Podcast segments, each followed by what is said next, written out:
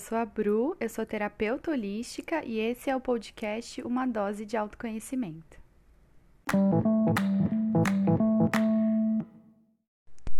E no podcast de hoje vamos falar um pouquinho mais sobre codependência emocional. Então, se você nunca ouviu falar sobre isso, eu vou explicar para vocês basicamente como funciona, mas é uma dinâmica de relacionamento que pode ser em qualquer tipo de relação entre um casal, entre família, entre amigos. E basicamente dentro dessa relação existem três papéis. Então tem o papel da vítima, o papel do salvador e o papel do vilão. Então, dentro dessa relação, existe uma pessoa que está lá na vítima, de que, nossa, nada dá certo, a pessoa sempre precisa de ajuda, sempre precisa de algum auxílio.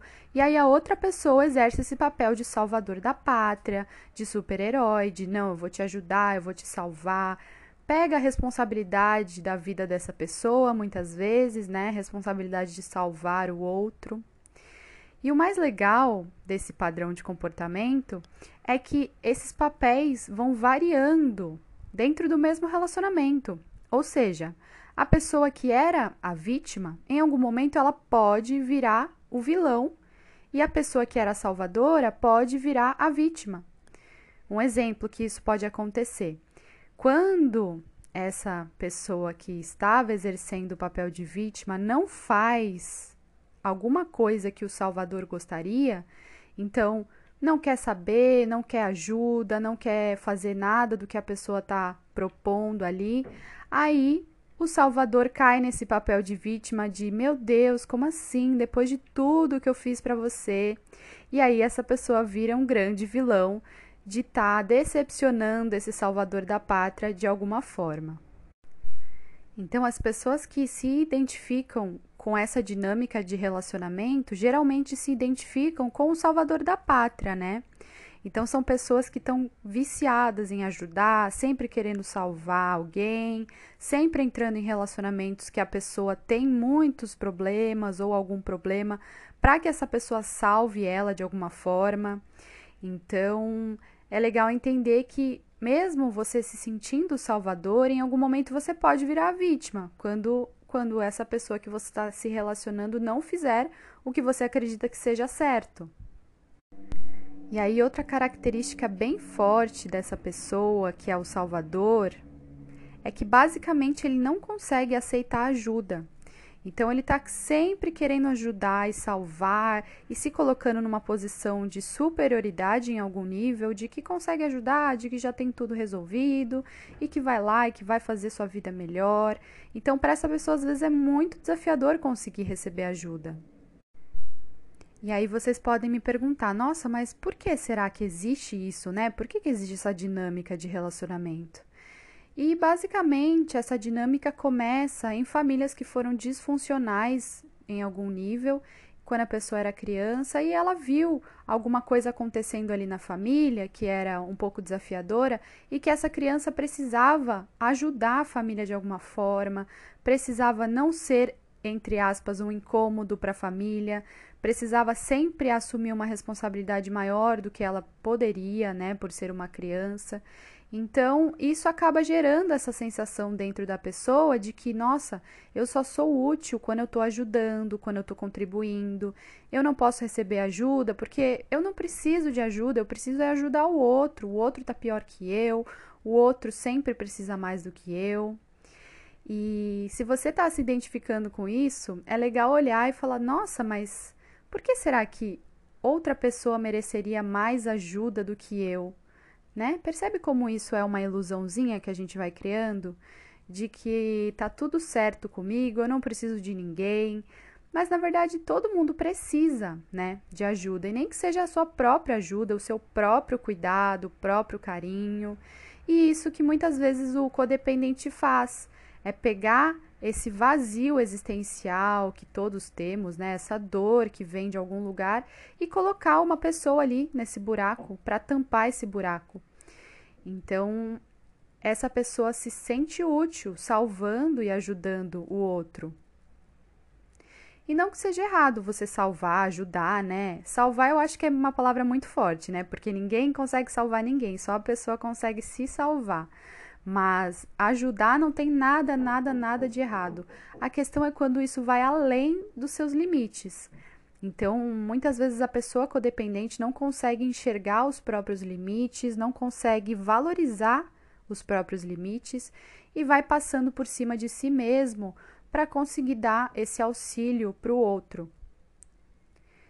Então, é muito isso de perceber: será que eu estou querendo colocar qualquer outra pessoa acima de mim para eu me sentir útil, para eu me sentir reconhecido, valorizado de alguma forma, para eu sentir que eu só sou amado quando eu estou ajudando, eu só sou amado quando eu sou o salvador, salvadora da pátria, sabe? Esses são questionamentos muito legais da gente fazer se você está se identificando com esse com essa dinâmica de relacionamento. É primeiro perceber, ok, da onde será que vem essa falta? Da onde vem essa dor, esse vazio? E por que será que eu estou querendo colocar alguma outra pessoa e os problemas e as dores do outro acima dos meus?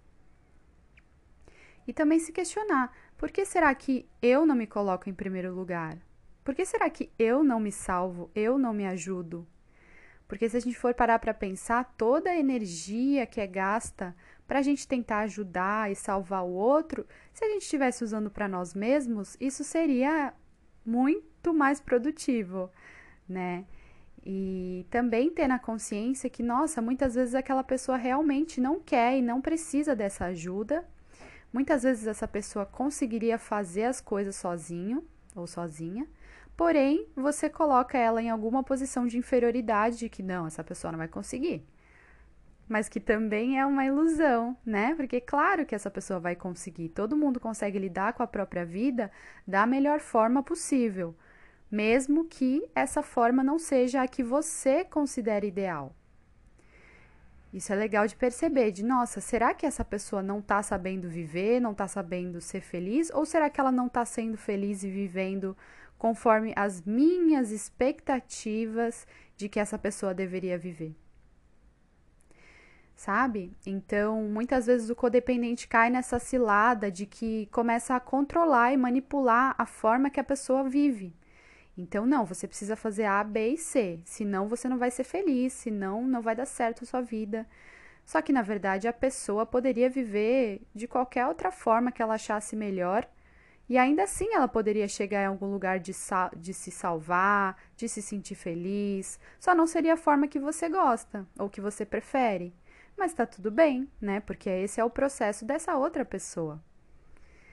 Então, é uma linha muito tênue entre sim, eu vou ajudar e não, eu preciso confiar na grandeza dessa pessoa. Eu acredito que esse é um dos maiores mantras do, dos codependentes, é eu confio na sua grandeza.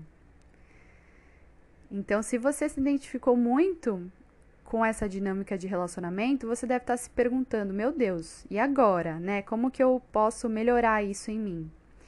E o que eu sempre digo é: a primeira questão é você observar que isso existe dentro de você, então trazer consciência, e aí você vai começar a vigiar esse comportamento.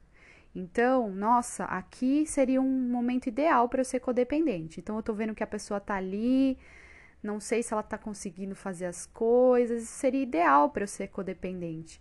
E aí, no lugar, você vai falar: não, eu confio na grandeza dessa pessoa. Eu sei que ela vai conseguir. E aí você vai pensar: nossa, Bru, mas eu não vou mais ajudar ninguém. Não, claro que você pode ajudar, mas a diferença é que você ajuda quando essa pessoa solicita a sua ajuda e quando ela realmente não consegue exercer aquele papel e está dentro dos seus limites. Então são essas três variáveis. A pessoa pede. Dois, a pessoa não consegue realmente fazer aquilo sozinha. E três, isso está dentro dos meus limites, não vai me prejudicar de nenhuma forma. Então, aí sim pode existir uma ajuda, né? Aí sim você pode tentar interferir de alguma forma, mas sempre se colocando no seu lugar, confiando que você é grande, mas que a outra pessoa também é muito grande. A outra pessoa também consegue viver da forma dela, né? Respeitar a forma que os outros acham que é o certo de viver. Então, esse é o primeiro mantra do codependente. Eu confio na sua grandeza e vigiar esse comportamento a partir, da, a partir de agora. Se você se identificou, começa a olhar agora. Então, nossa, quais relações da minha vida que eu sou muito codependente e que eu sempre pego tudo para mim, achando que eu vou salvar aquela pessoa, que eu sou melhor em algum nível, que eu sei fazer melhor. Observa isso na sua vida e começa a vigiar falando: não, eu vou soltar um pouco, eu confio nessa pessoa, vai dar certo. E aí, a partir disso, você perceber também por que será que eu tenho essa dinâmica de relacionamento? Da onde vem esse vazio? Será que eu consigo me colocar em primeiro lugar a partir de agora? Então, outra chave principal dos codependentes é se colocar em primeiro lugar. Então você precisa ser o seu objeto de cura, de cuidado. Você tem que ser o seu primeiro objeto de cuidado e de cura. Então, se você consegue sobrar alguma energia, algum espaço para você auxiliar o outro no processo dele, que maravilhoso, que lindo, desde que ele peça, né? Que nem a gente falou há um pouquinho atrás. Então, você se coloca em primeiro lugar. Eu preciso da minha energia, eu preciso me salvar, me ajudar e se autocuidar e se auto-respeitar. Acho que muitas vezes o codependente não se respeita, vai sempre colocar o outro em primeiro lugar, e isso acaba machucando muito a pessoa codependente, porque ela se esforça ao extremo e aí no final às vezes a pessoa nem valoriza. Então, é sempre importante manter a energia para si. E também ter na consciência que muitas vezes você ser o salvador, entre aspas, você está mais atrapalhando do que ajudando a pessoa. Porque se você traz uma solução para a pessoa, se você não permite que a pessoa viva um processo, você também não está permitindo que essa pessoa viva um aprendizado. Porque você já chega ali com a solução pronta. Então é aquele ditado, né? Ensine a pescar, não dê o peixe. E às vezes nem é sua obrigação ensinar a pescar nem nada. Mas nesse caso é para vocês entenderem que muitas vezes você cortar esse processo da pessoa, então já chegar ali com a solução pronta, tó, faça isso. Você também está tirando o direito dessa pessoa de ter uma experiência, de ter um aprendizado. Então, muitas vezes você querer salvar, você acaba atrapalhando. Engraçado isso, né? Então, Acredito que seja isso por hoje, no podcast de hoje. Se vocês tiverem alguma dúvida sobre esse tema ou que eu aprofunde mais sobre isso, me manda mensagem lá no Instagram, que aí eu faço outro podcast sobre isso, tá bom? E a gente se vê na próxima. Muito obrigada por ter ouvido até aqui esse podcast. Espero ter contribuído um pouquinho aí com a sua jornada.